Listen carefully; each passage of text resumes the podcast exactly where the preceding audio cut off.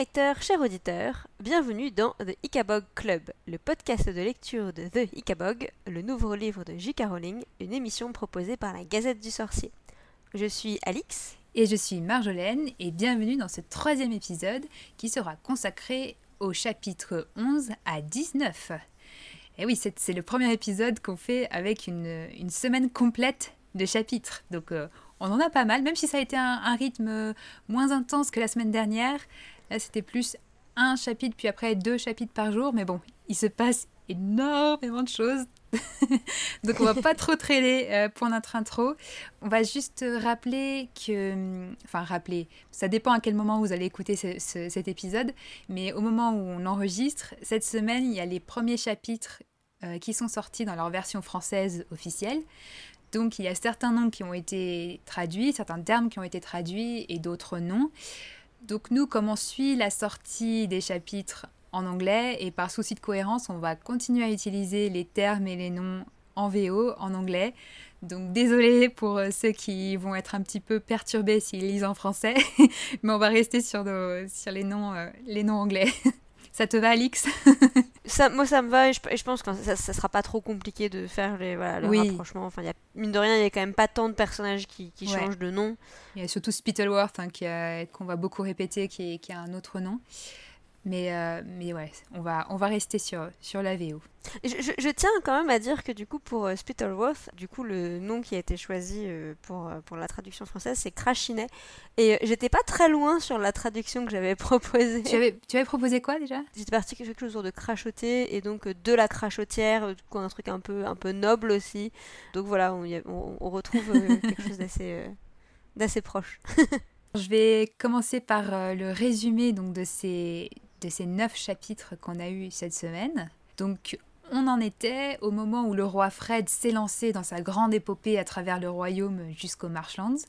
Il traverse rapidement les grandes villes de Cornucopia, mais une fois dans les marais, les choses se gâtent, on pouvait s'en douter.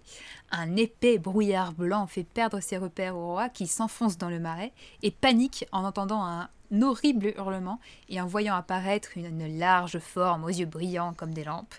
Dans la panique, il perd son épée ornée de joyaux. Spittleworth et Flapoon tombent sur le roi, bientôt rejoints par le capitaine Roach, un nouveau, nouveau personnage. Euh, Fred envoie ses deux amis à la recherche de son épée perdue dans les marais. Et là, c'est le drame au milieu du brouillard. La silhouette hurlante de l'Ikabog apparaît à nouveau, et pris de panique, Flapoon tire un coup de mousquet et tue par erreur le Major Beamish, qui était parti à la recherche. Le brouillard se lève et l'Ikabog se révèle en fait n'être qu'un énorme rocher avec un entrelac de branchages à sa base où s'était retrouvé coincé le pauvre chien du berger qui avait lancé l'alerte. Et ce pauvre chien qui hurlait à la mort, c'était ça qui, qui faisait penser à un cri de monstre. Et c'est là que Spittleworth se révèle alors être un, vraiment un esprit diabolique. Il met au point un plan pour dissimuler l'accident et en tirer profit surtout. Donc avec Roach et Flapoon comme seuls témoins, il décide de la version officielle. Le Major Beamish a été tué par l'Ikabog, qui s'est échappé avec l'épée du roi plantée dans son cou. Mais l'épée est bien retrouvée et en fait elle est donnée à Roach pour acheter son soutien, qui la dissimule dans ses bagages. Donc la piteuse expédition reprend la route de Chouville, la rumeur du drame voyage plus vite qu'eux, soigneusement orchestrée par Spittleworth, et la nouvelle de l'attaque meurtrière de l'Ikabog terrifie tout le royaume.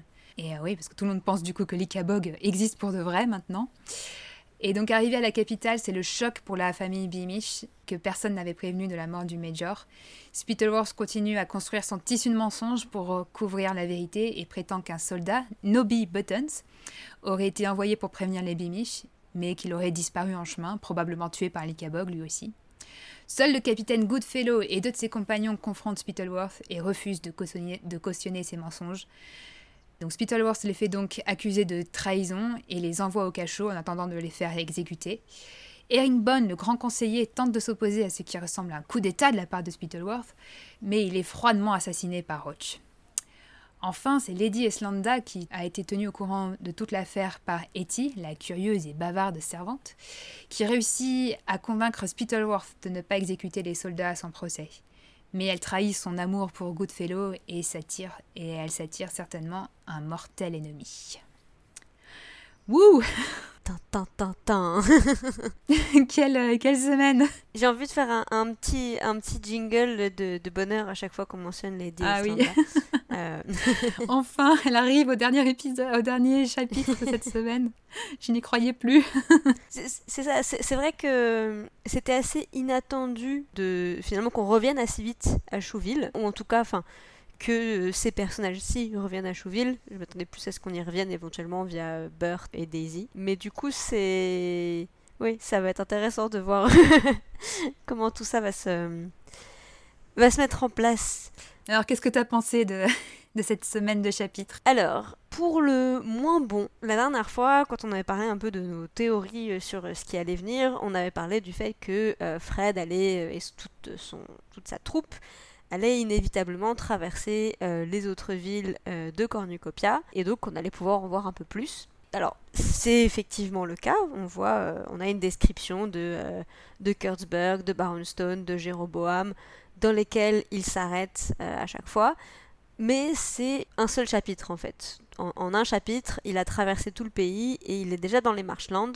Moi j'ai une petite frustration à ce niveau-là, j'aurais aimé qu'on voit un peu plus ces villes-ci, qu'on prenne le temps de s'y attarder, de voir vraiment en quoi elles, elles, diffèrent en dehors de leur spécialité culinaire. Enfin voilà, parce qu'on on a un petit... Euh, quand ils reviennent des, des, marchands, on nous dit rapidement que euh, à Chouville les gens sont un peu plus éduqués, donc ils ont un peu plus de mal à croire en les Kabog que les autres, mais quand même euh, ils sont très inquiets des rumeurs qui ont été lancées. Et donc j'aurais aimé qu'on rentre un peu plus là-dedans qu'on est un peu au-delà de juste euh, chaque ville très riche euh, spécialiste de jambon ou de vin ou de ceci, cela.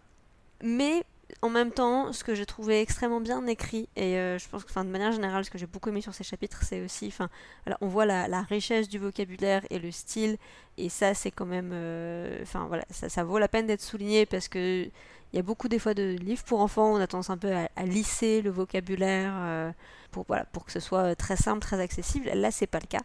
Euh, et donc, je trouve ça très intéressant. Et sur le, sur le style, il y a vraiment une construction qui se met en place sur la traversée des trois villes où à chaque fois on, re, on, on nous répète la, la même, enfin, voilà, la même chose dans le sens où dans chaque ville on a Fred qui s'endort euh, dans une chambre qui est euh, progressivement plus belle. Alors au début il a un duvet en plume de canard et puis il a un duvet en plume d'oie et puis là je sais plus quel est euh, l'animal enfin pour la, la, dernière ville, mais à chaque fois il est dans, dans un confort comme un coq en pâte, et au contraire, euh, Spittleworth et Flapoon, ils dorment, enfin au début ils sont dans un petit petite chambre et puis après ils sont dans un grenier et puis finalement ils se retrouvent même à devoir partager une chambre avec des avec d'autres soldats. C'est vrai qu'on on, s'était amusé dans les deux derniers épisodes. Le premier, toutes les descriptions étaient autour de la nourriture. Dans le deuxième, toutes les descriptions étaient autour des vêtements. Là, cette fois-ci, on a un, toute une série de descriptions sur les, le lit, donc il y a la thématique du lit cette fois-ci. Complè complètement. Et, et du coup, enfin ça, je, je, trouve que c'est extrêmement bien construit. C'est complètement dans la traduction dans la, la tradition des, contes aussi, et, ça fonctionne très bien. Ça permet aussi bien de, de souligner le que, enfin, Fred, c'est un peu son idée folle euh, d'avoir de partir comme ça à la recherche de l'Ikabog, qui est pas du tout soutenu par Spittleworth mm. et Flapoon, qui en ont très marre, qui sont pas du tout pour. Donc euh, voilà, ça j'ai trouvé ça très chouette. Et dans les trucs que j'ai moins aimé, par contre, c'est le Major Roach, euh, qui est aussi facilement, enfin. on avait peu d'éléments sur lui au début, donc on sait pas vraiment à quel point, en dehors du fait que son fils était un peu un, un, un, un bully, hein, un petit, un, et qui agressait les autres. Donc euh, potentiellement que lui avait une certaine forme aussi de ou de, de violence avec les autres, euh, ce, genre de comportement aussi. Voilà, je suis un peu déçue que ce soit un autre méchant qui se qui s'allie aussi facilement à Spittleworth et Flapoon. Et dans la même lignée, bah, je trouve ça un peu dommage que Spittleworth euh, s'en sorte aussi facilement dans son plan. C'est-à-dire qu'il a éliminé, il a éliminé Bimish, il élimine extrêmement facilement Herringbone, le conseiller, euh, qui était voilà, une des rares personnes censées. Du coup, il met, Roach à sa botte. Euh, Fred est complètement euh, naïf. Et du coup, la, la, dynamique devient vraiment voilà, très particulière. Et donc, peut-être qu'aussi, justement, il l'a très facile jusqu'ici pour encore mieux se faire renverser plus tard. Mais, mais voilà, c'était, euh, il était sur une lancée qui ne m'a pas beaucoup plu et que je, que je être un peu une facilité. Et euh, comme j'ai dit tout à l'heure, je, salue le fait que Lady Eslanda euh, revienne voilà, sur le devant de la scène et a priori, qui a amené à... Enfin là, la façon dont elle est introduite, on sent qu'elle va jouer un rôle mm. vis-à-vis du, du procès qui attend euh, Goodfellow, Ogden et j'ai oublié le nom du troisième euh, soldat. pas retenu, j'avoue. et donc euh, voilà, je suis assez contente d'avoir cette évolution, cette évolution là. Et toi, du coup? Alors moi, j'ai vraiment beaucoup aimé cette série de chapitres cette semaine, même si c'était sacrément sanglant. J'avoue que je m'attendais pas à ce que ce soit, enfin qu'on ait quand même deux morts importants quand même sur cette série de chapitres. Pour revenir quand même sur les quelques points que j'ai un petit peu moins aimés, bon, je reviens pas sur ce que tu as déjà dit sur les autres villes du royaume, qui sont qu'un décor finalement pour l'instant. J'en aimerais un peu plus, mais bon, voilà, c'est pour l'instant, on ne fait que les traverser. Et l'autre chose qui m'a un peu frustrée jusqu'au dernier chapitre, c'est le fait que tous les personnages féminins sont totalement absents du cœur de l'intrigue pendant euh, bah, pendant une bonne partie de, de ce qu'on a lu cette semaine, même si euh, c'est ça se tient avec le fait qu'il n'y avait aucune femme qui faisait partie de l'expédition euh, vers les Marshlands. Mais, mais voilà, il faut attendre le, dernier chapitre de la semaine pour, euh, pour retrouver un personnage féminin qui, qui a, qui a, une importance dans l'intrigue. Donc ça, c'est pour mes petits points négatifs. Mais, mais bon, comme j'ai dit, j'ai vraiment beaucoup aimé cette série de chapitres pour, pour l'ambiance, particulièrement l'ambiance des, des scènes dans les marais, que j'ai trouvé très immersif. Des, ouais, des scènes très immersives et j'ai trouvé que c'était une ambiance un peu chien des Baskerville que, que j'aime beaucoup. et moi, bah, pour le coup, j'étais assez satisfaite du développement de Spittleworth. J'aime bien le fait qu'il devienne vraiment un, un, méchant calculateur avec un plan, euh, un plan diabolique euh, qui, qui, essaye de, tout, de mettre tous ses pions en place et de, de prendre le pouvoir avec, euh, avec une technique assez, assez particulière. Quoi.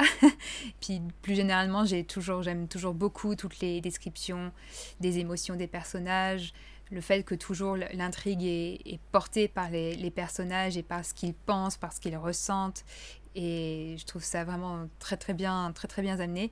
Et une les scènes encore une fois marquantes, c'est encore une fois une scène qui, qui implique Daisy puisque c'est le retour à Chouville qui m'a qui m'a brisé le cœur avec euh, avec Daisy qui qui essaye d'aller euh, prévenir son, son ami Berthe euh, avant qu'il se retrouve face au, au, corps de, de, son père.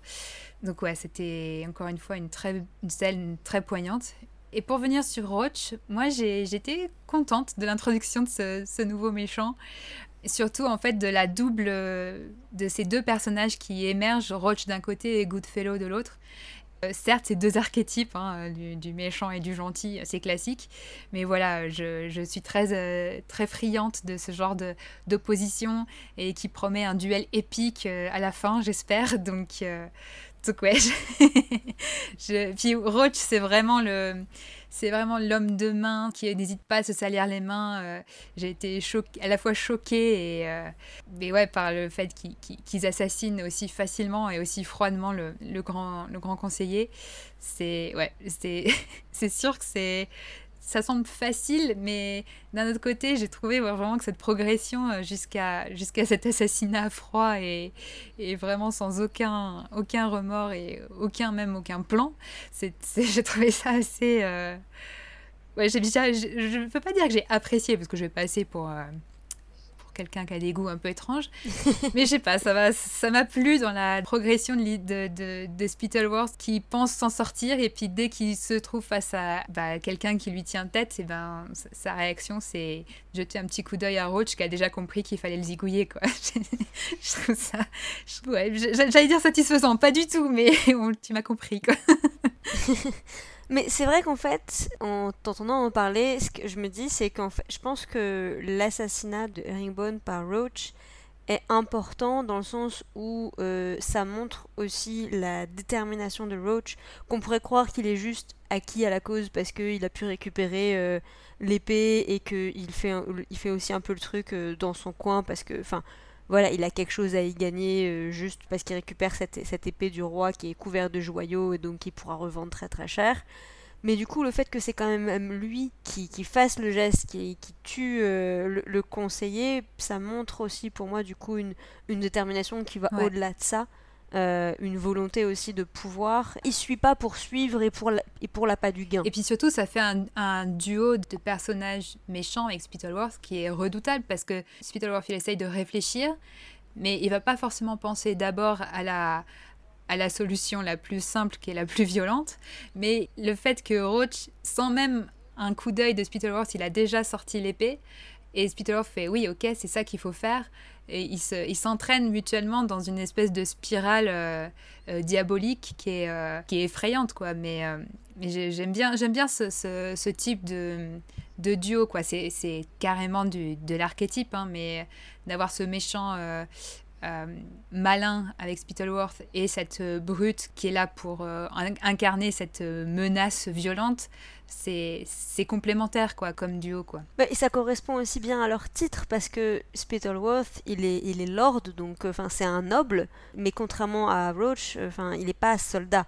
Roach il est dans il fait partie de la garde royale donc c'est quelqu'un c'est un homme de, de terrain c'est quelqu'un qui a potentiellement, enfin, on n'a pas trop l'historique de Cornucopia, mais c'est, enfin, on sait qu'il n'y a pas eu de guerre pendant un moment, euh, mais c'est quelqu'un qui, euh, qui est aussi entraîné pour, euh, pour tuer, pour, pour aller à la guerre. Mm. et donc ça, ça, montre aussi deux aspects très différents de, de ce type de, de, méchant. Effectivement, il y a l'homme d'action et celui qui réfléchit. Ouais.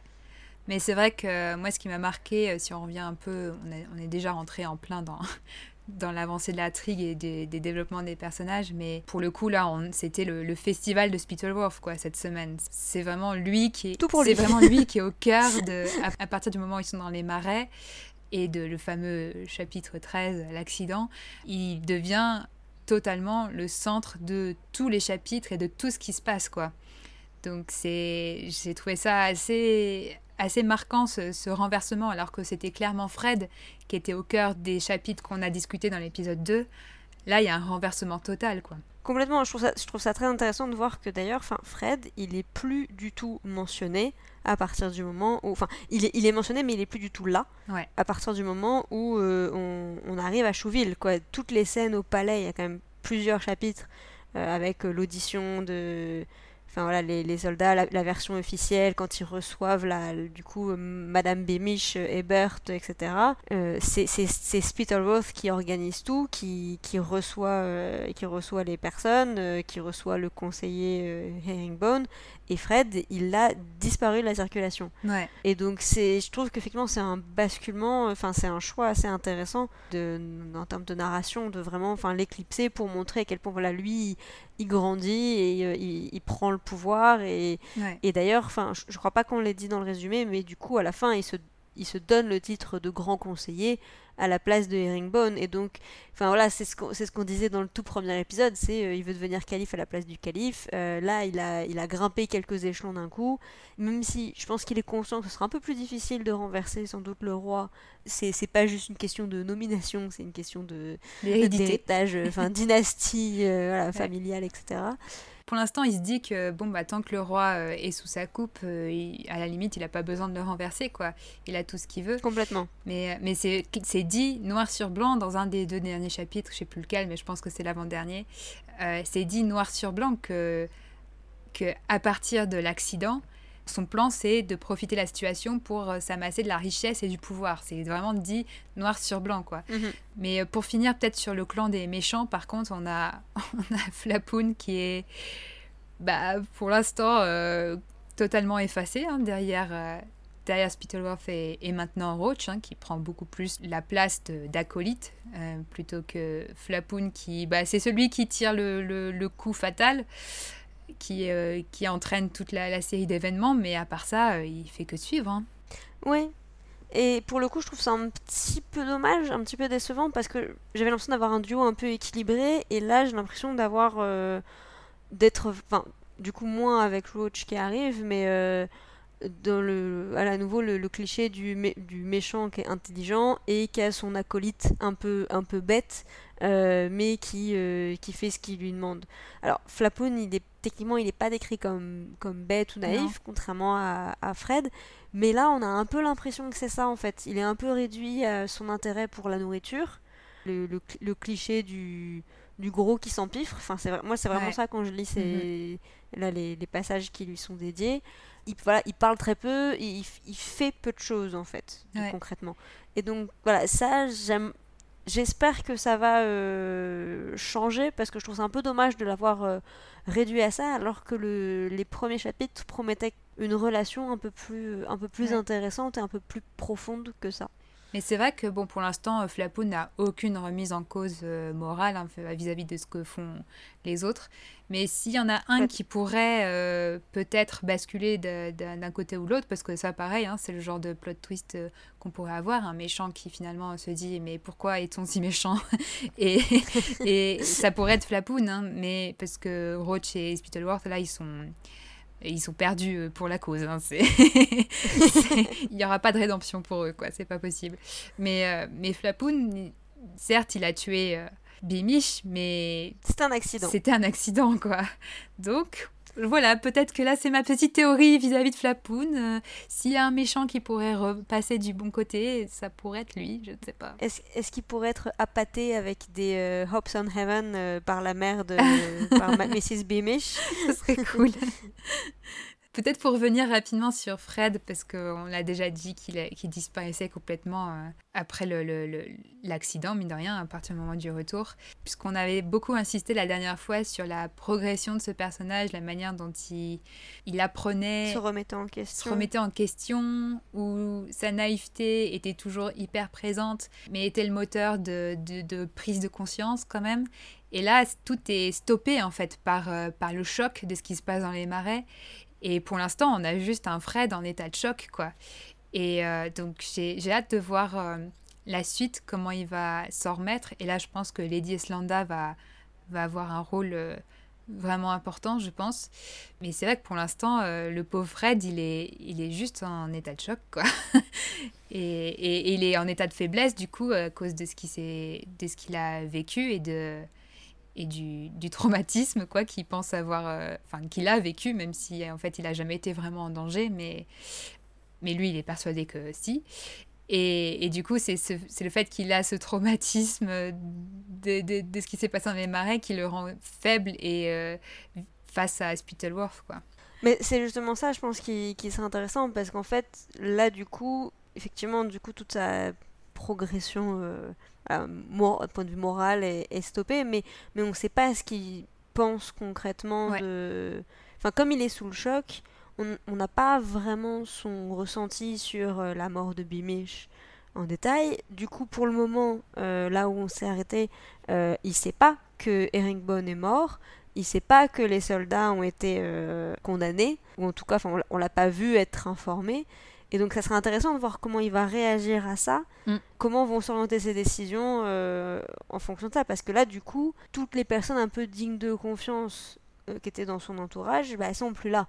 Euh, et je pense que c'est en fait, même si voilà, je suis un peu déçue du fait que Beamish et, et Herringbone ont été éliminés, je pense qu'en fait, c'est peut-être aussi ça l'intérêt, c'est de que Fred se retrouve seul. Euh, sans, personne fiable autour de lui et donc qu'ils doivent bah, voilà, faire la part des choses tout seuls et, apprendre voilà, à se, peut-être à se, à se fier à, d'autres choses ou trouver d'autres personnes euh, voilà, Lady Eslanda, ou Daisy. pour, euh, pour, pour, le guider mais évidemment le personnage qui va certainement être le nouveau la, la, nouvelle personne fiable en tout cas il va falloir convaincre Fred que c'est lui qui est fiable c'est le capitaine Goodfellow qui lui prend, prend beaucoup d'importance pendant cette série de chapitres. On pouvait s'en douter hein, avec le fait qu'on savait que c'était l'élu du cœur d'Eslanda. Maintenant, on sait pourquoi Eslanda a un faible pour lui, parce qu'il est quand même sacrément badass. Donc bon, heureusement qu'on a ce, ce Goodfellow pour, euh, pour nous consoler de la mort de Bimish, qui était, qui était mon petit... Euh, pour lequel j'avais un faible dans les premiers chapitres, mais maintenant, je reporte mon... mon affection sur Goodfellow. oui, et, et, pour le coup, je pense que voilà, euh, Bimish a été tué, Herringbone aussi. Euh, je ne pense pas que Goodfellow mourra, ou en tout cas pas euh, tout de suite. Mais j'espère. ça va devenir compliqué si tous les personnages un peu dignes de confiance et un peu corrects euh, sont éliminés parce qu'il faut qu'il y ait du répondant devant Spittleworth et, Roach. Il faut quelqu'un pour leur tenir tête. On voit que Lady Islanda euh, va jouer ce rôle, en tout cas en partie. Euh, mais en même temps, on sent aussi que bah, Spittleworth, il est au moins aussi malin qu'elle, si pas plus. et donc que ça suffira pas. Et, et, donc j'ose espérer que voilà avec, Goodfellow, avec Eslanda, avec l'aide de Fred qui n'a pas les neurones mais a le titre et le pouvoir et l'affection pour Eslanda. L'affection. Mais c'est vrai que ce duo Eslanda Goodfellow, ça pourrait être effectivement l'écho voilà et ça va être Eslanda face à Spittleworth et Goodfellow face à Roach quoi. Bon, je, je défends le duel, je, je le veux, souvent, souvent, il y a ça à l'intérieur des, des, groupes, des gentils et des méchants. Il y a des, des oppositions qui se créent et ça, ça, devient une affaire personnelle, quoi, entre, entre ces différents personnages. Donc, donc c'est vrai que c'est intéressant. Mais moi, j'aime aussi beaucoup, euh, du coup, euh, le, le, parallèle qui, qui, est fait entre Goodfellow et Daisy, puisque c'est Daisy la première qui, euh, qui remet en cause ouvertement et, à voix haute ce qui se passe de, mal dans à la cour. Et là, et là c'est Goodfellow qui, prend, qui, tient tête à, à Spittleworth et qui dit Mais non, mais je j'y crois pas à tous ces mensonges. Donc euh, j'ai vraiment. Il faut. Maintenant, je veux que les deux se, se rencontrent parce que. c'est nos deux, nos deux griffons d'or, quoi. c'est vrai qu'en plus, euh, quand on parlait voilà, de, de, miroir, Goodfellow est un soldat tout comme Roach et Lady Eslanda, qui est une dame de la cour là on sait qu'elle est euh, voilà qu'elle est éduquée etc et qui est une noble aussi donc ça colle avec cette dynamique de voilà les, intrigues de cour un peu les, les petites euh, les petites manigances les petites choses comme ça. Ils font écho à du coup à Spittleworth et à, et à Roach et on sait aussi que euh, Spittleworth avait demandé Lady Eslanda en mariage. Donc il y a aussi une des, des, liens qui sont là et qui enfin voilà une, une relation qui va évoluer avec cette idée-là en tête, quoi. Bah oui, et puis Spittleworth, euh, c'est dit clairement, c'est un peu la chute du dernier chapitre qu'on a lu, qui est euh, outré que qu'Eslanda lui préfère un fils de fromager, qui compte bien lui faire payer cette, cet outrage. Donc euh, voilà, on sent que ça devient. C'était déjà personnel, mais là ça devient encore plus personnel entre, entre ces deux-là. Vivement, vivement la suite. Mais pour continuer sur Lady Eslanda et ce qu'elle fait de, de bien dans ce, dans ce seul chapitre qui lui est consacré, qui porte son nom d'ailleurs, je pense qu'elle sauve la vie de cette pauvre Etty, enfin cette courageuse Etty, qui est la servante qui, grâce, grâce auquel euh, bah, tout se sait. Donc, euh, je pense qu'il faut qu'on suive euh, cette Etty. Je pense qu'elle va continuer à, jouer le rôle de celle qui diffuse euh, les informations. Bah, ce serait bien en plus, du coup, voilà, d'avoir un, autre personnage féminin qui prend un peu de l'importance. Enfin, il y a le, potentiel qui est là. Et bon, on nous dit que Lady Eslanda a indiqué, enfin voilà, encouragé très fortement Etty à quitter la ville mais, mais elle pourrait très bien aller se réfugier chez euh, justement chez les Bimish ou chez, euh, chez, les Dovetail, ce, ce type de personnes.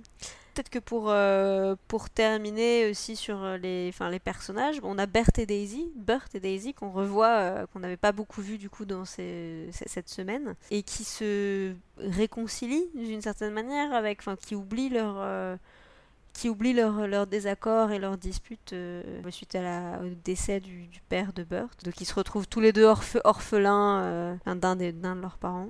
Ouais, c'était bah, vraiment encore une fois une des scènes pour moi les plus, les plus poignantes. Euh, vraiment la manière dont est décrit. Bah, c'est plus centré sur, sur, sur la mère de Berthe hein, qui est qui réagit à la, à la mort de, de, son mari, et Berthe qui est à côté, qui, euh, qui s'inquiète pour sa mère, qui est, qui est, là pour essayer de la, de la soutenir, euh, mais qui, est, qui, est, et qui, comprend, qui a du mal à comprendre ce qui, ce qui se passe. quoi. Mais c'était vraiment, encore une fois, des descriptions très, très fines et, et très bien vues.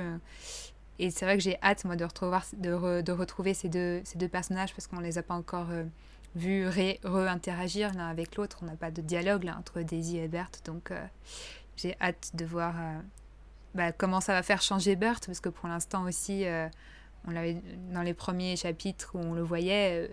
Burt, il n'est il est pas méchant, mais il n'avait pas toujours les meilleures réactions.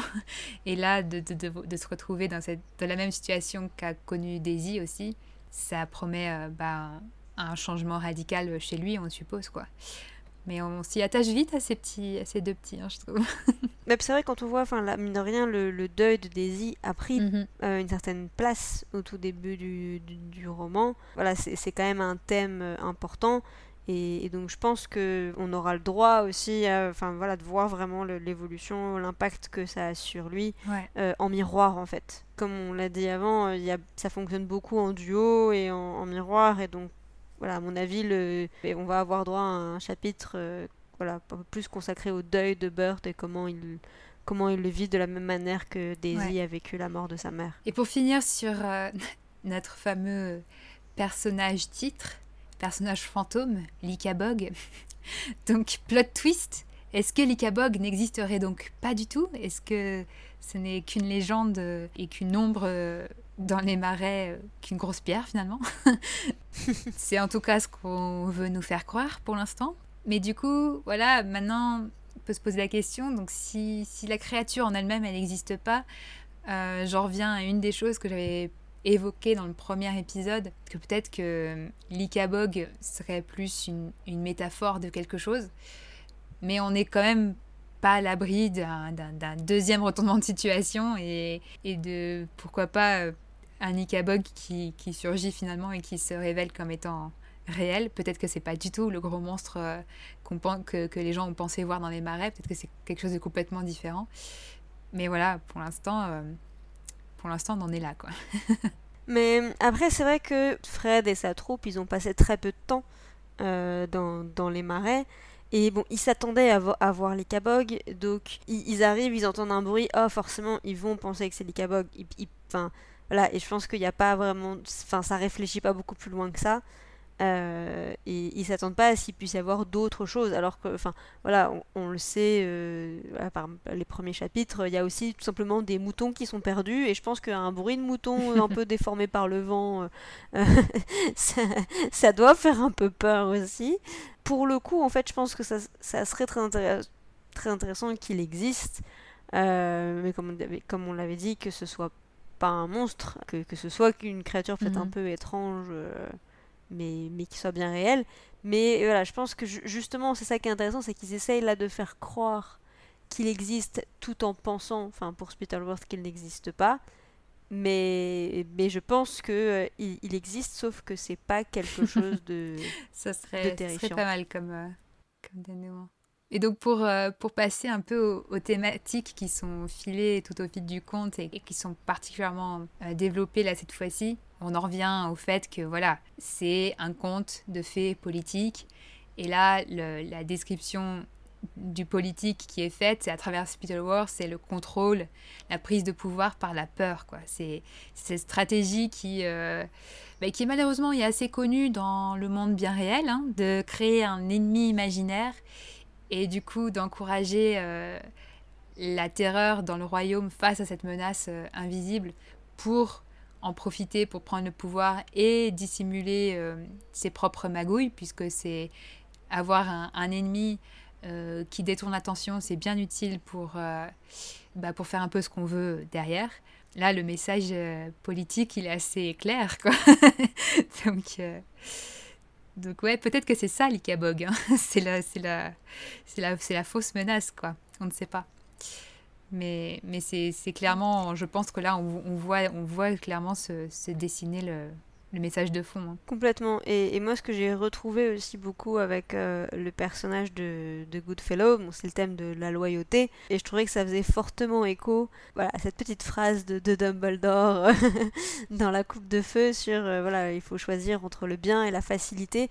Et je trouve que c'est vraiment ça, en fait. C'est euh, choisir de de, de, se, de se lever et, et, d'aller à l'encontre voilà, de, de Spittleworth qui, qui, veut prétendre quelque chose et euh, tous les autres soldats qui disent oui oui on va, euh, on va suivre cette version et on ne va surtout pas euh, faire de vagues parce que parce qu'on aura la vie plus, plus facile comme ça.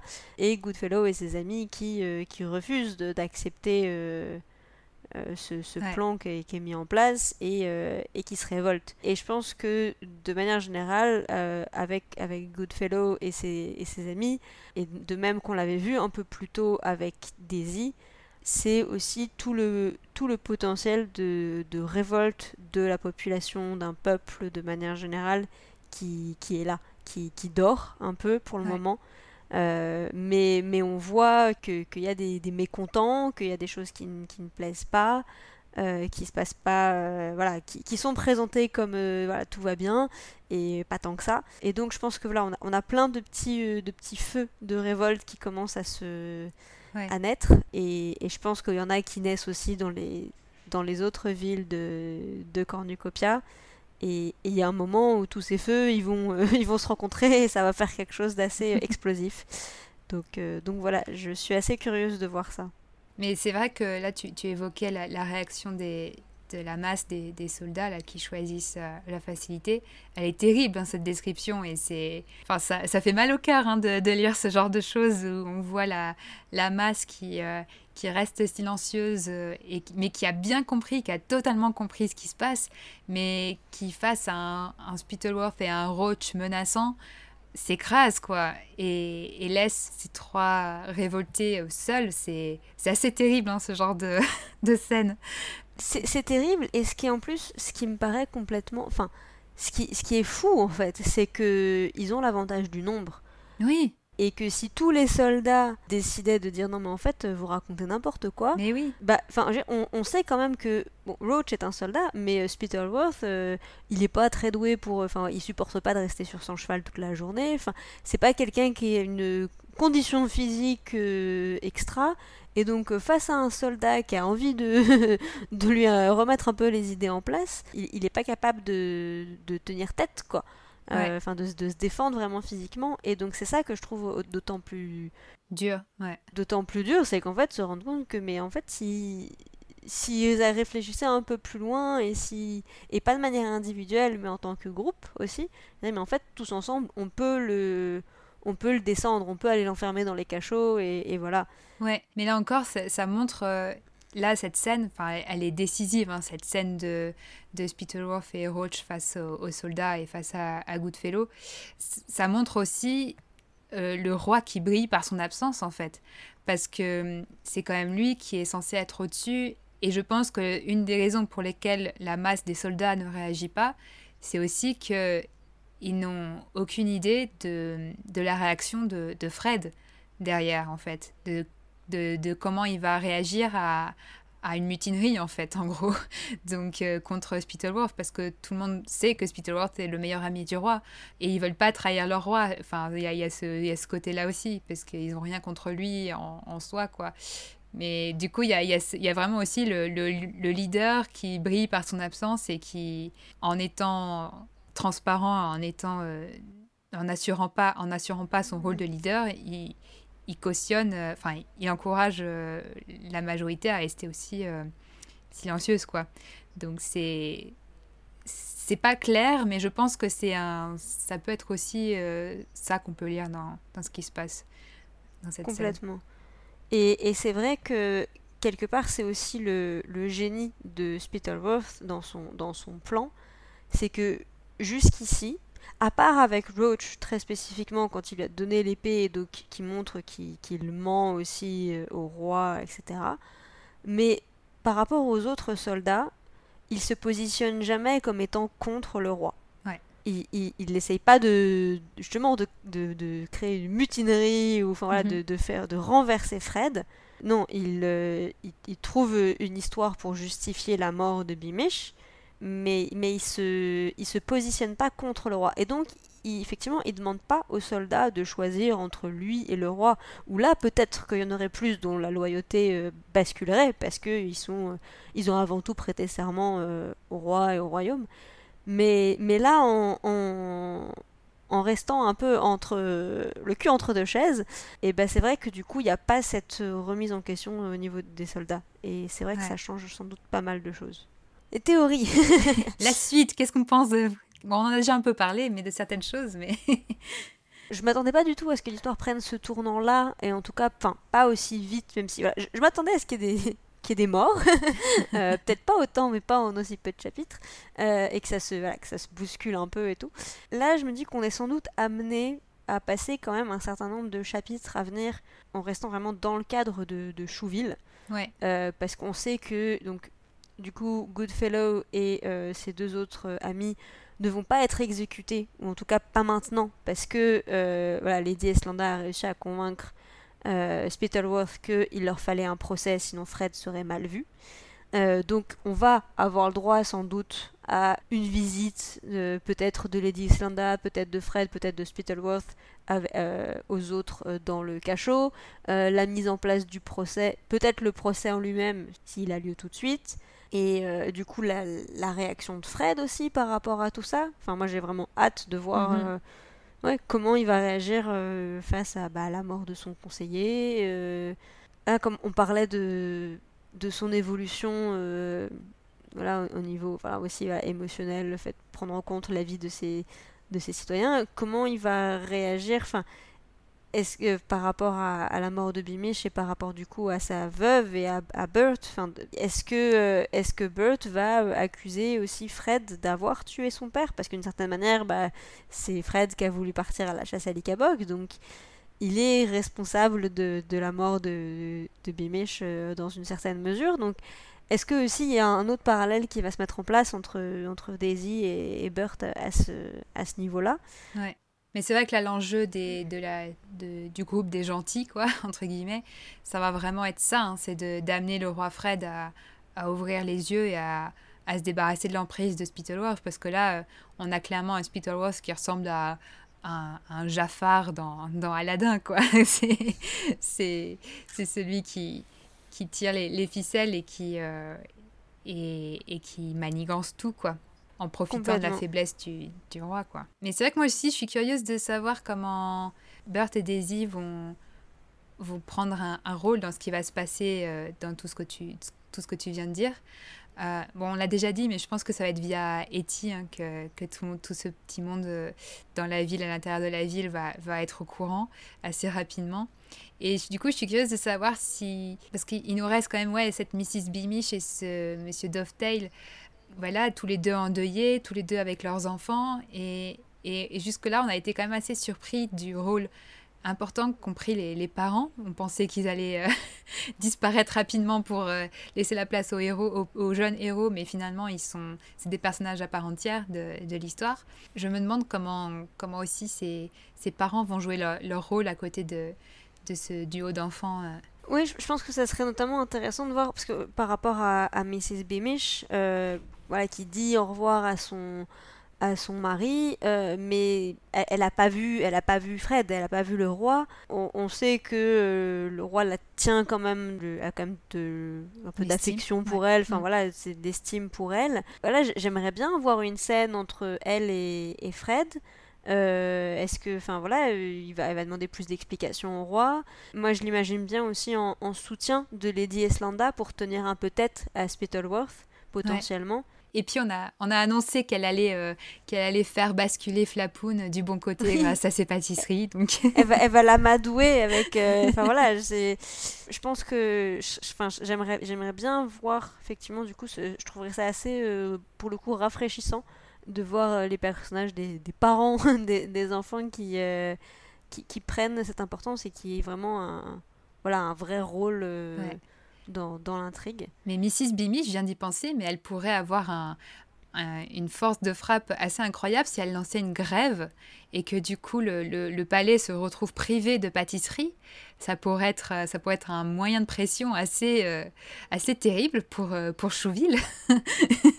c'est vrai que toute la réputation de. Enfin, même si elle n'est pas la seule pâtissière de, de Chouville, mais, c'est la meilleure. pâtissière du roi, donc euh, c'est la meilleure. Euh, et donc c'est vrai que si, euh, si elle décidait de, de faire la, la, grève des pâtisseries, euh, est-ce que ça, pourrait déclencher un coup d'État Ça serait intéressant, ouais.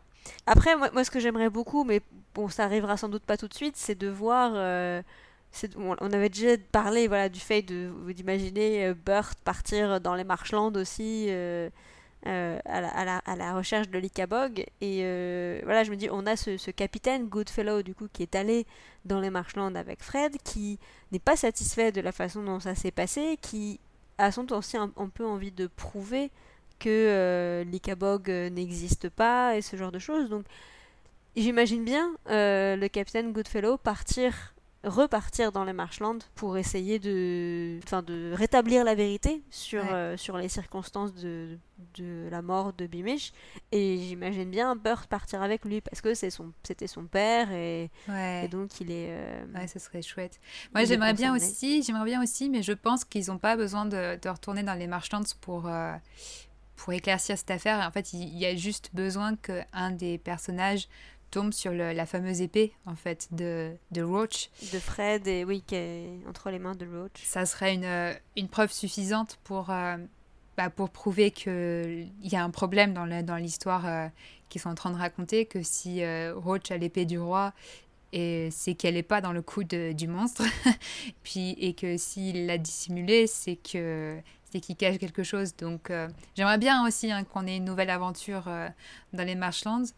Euh, J'espère qu'on aura ça, mais je pense qu'il y a ils n'ont pas forcément besoin de ça pour démêler l'histoire, mais on verra. Non, sans doute pas.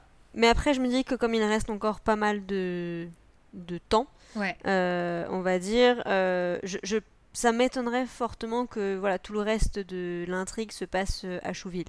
Ouais. Ça serait assez surprenant et à nouveau, comme on l'a dit, il y, a- il y a eu tellement de choses qui ont été dites sur le reste du pays et tellement de choses qui restent à découvrir. Mhm, Ça, ça mérite d'être exploré encore. Moi, je veux retourner. c'est sûr. Je veux retourner dans la ville des fromages, à Kurtzberg. Herzberg. Pour terminer peut-être sur une dernière euh, théorie du coup, enfin une des dernières théories, la théorie du chapitre 13. Alors moi, j'avais, j'étais vraiment euh, en joie quand tu m'as envoyé cet article, Alix, puisque du coup, euh, cette semaine sur MuggleNet, il y a eu un, article de, du, fameux HP Boy. Pour ceux qui suivent souvent MuggleNet, vous savez que c'est un des auteurs de MuggleNet qui adore lancer des, des, des théories, ce genre de choses. Et j'étais vraiment excitée qu'on ait notre première grande théorie autour de The Ikabog, parce que ça veut dire que ça y est, The Ikabog fait partie de, de, notre, de nos matériaux euh, partagés dans le fandom, quoi. Et du coup, il a lancé euh, une analyse du chapitre 13, parce qu'il a, il a remarqué que dans tous les tomes de la saga, les sept tomes de Harry Potter, le chapitre 13, chapitre 13 présente vraiment des, des similitudes dans son rôle dans l'intrigue. Du coup, il semblerait que ce soit encore le cas pour The Ikabog.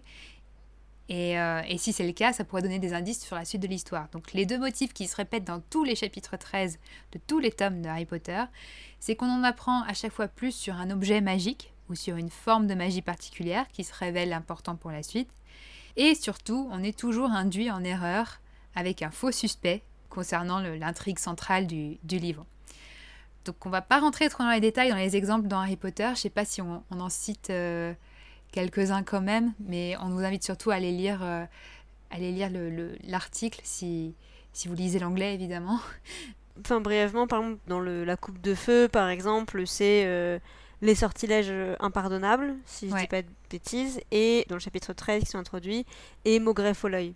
Ouais. Et d'ailleurs, il me semble que le chapitre, c'est le chapitre 13 qui s'appelle justement Maugreffe au l'œil, qui porte le nom du personnage, et donc du coup qui est une fin, qui introduit euh, du coup le vrai méchant de l'histoire, euh, mais qui le déguise euh, littéralement Ouais. dans le- avec le visage de quelqu'un d'autre.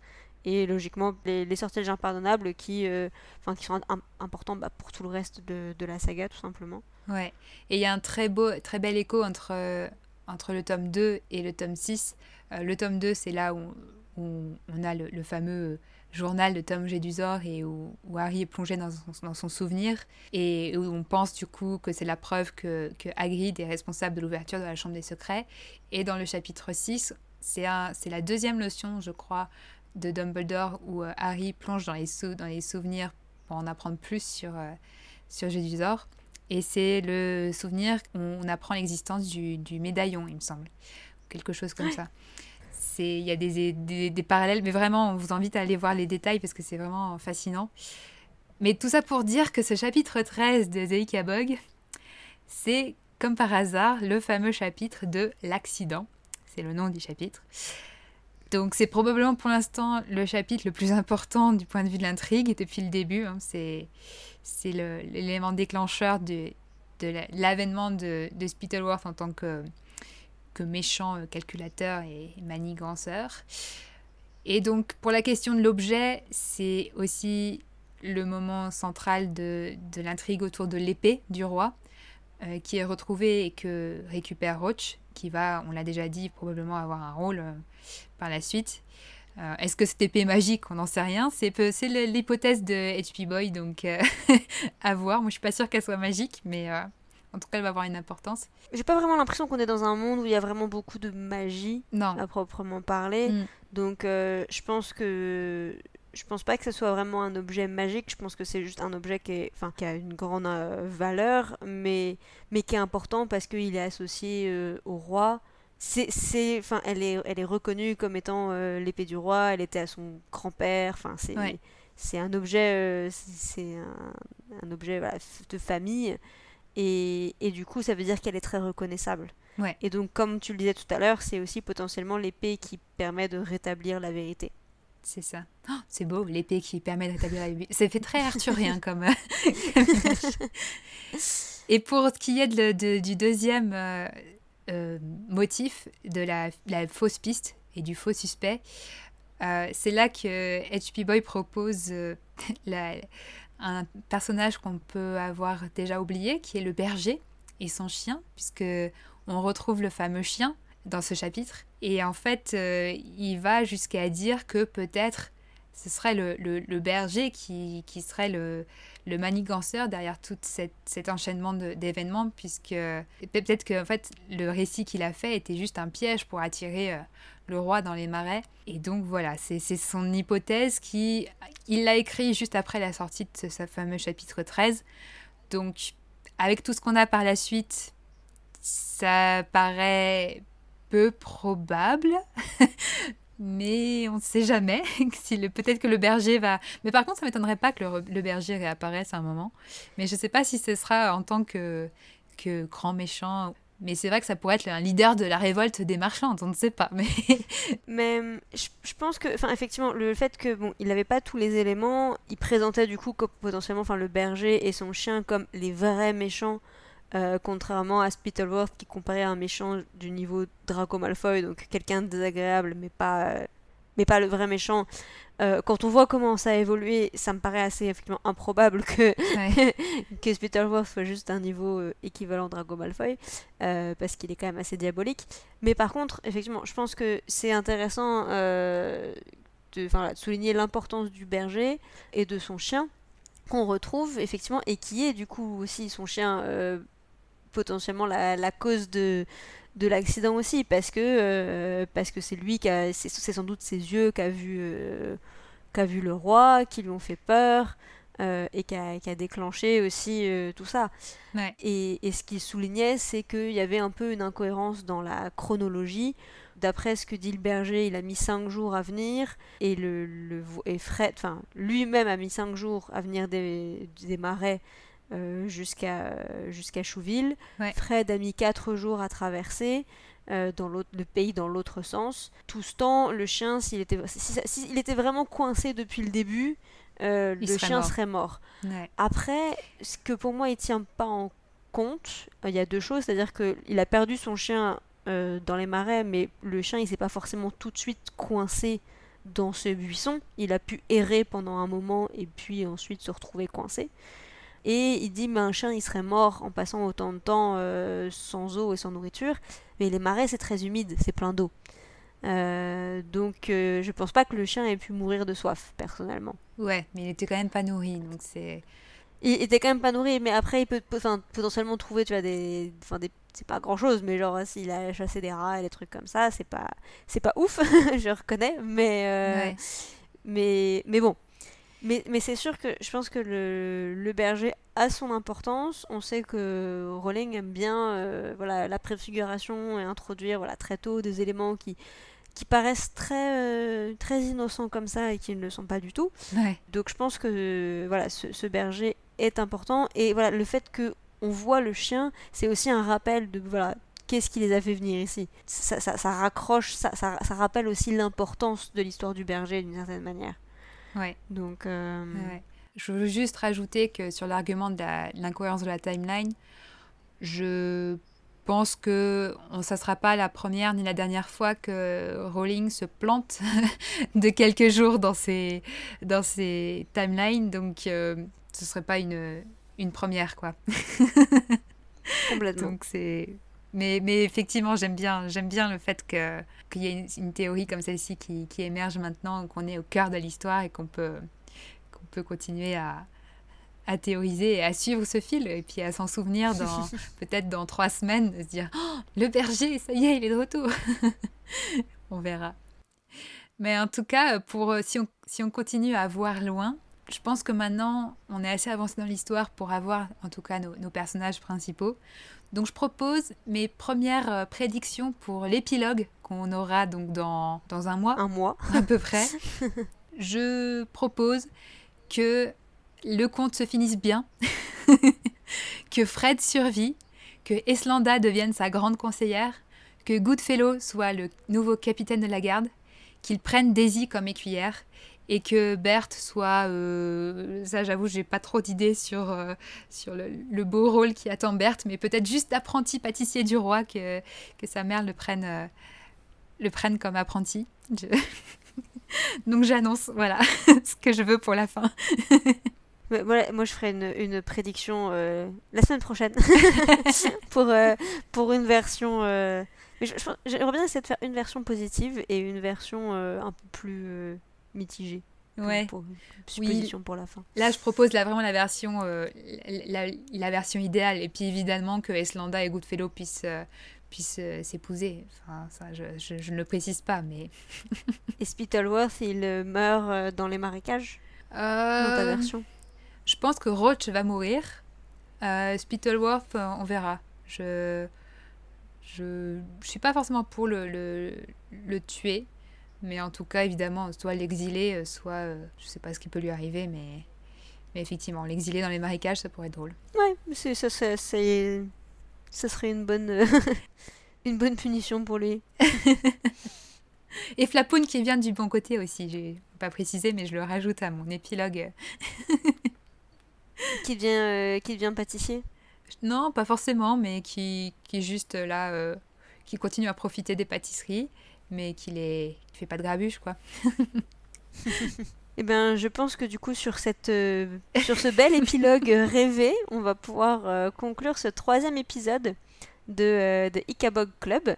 Donc, n'hésitez pas à nous faire vos, vos, retours sur, sur ce que vous en avez pensé, à nous dire ce que vous pensez aussi de nos théories, de partager vos propres théories sur, sur la suite de l'histoire. Est-ce est que vous aussi, vous, vous avez envie d'une fin positive? Est-ce que vous avez voilà qu'est-ce que qu'est-ce que vous attendez de, de, tous ces personnages?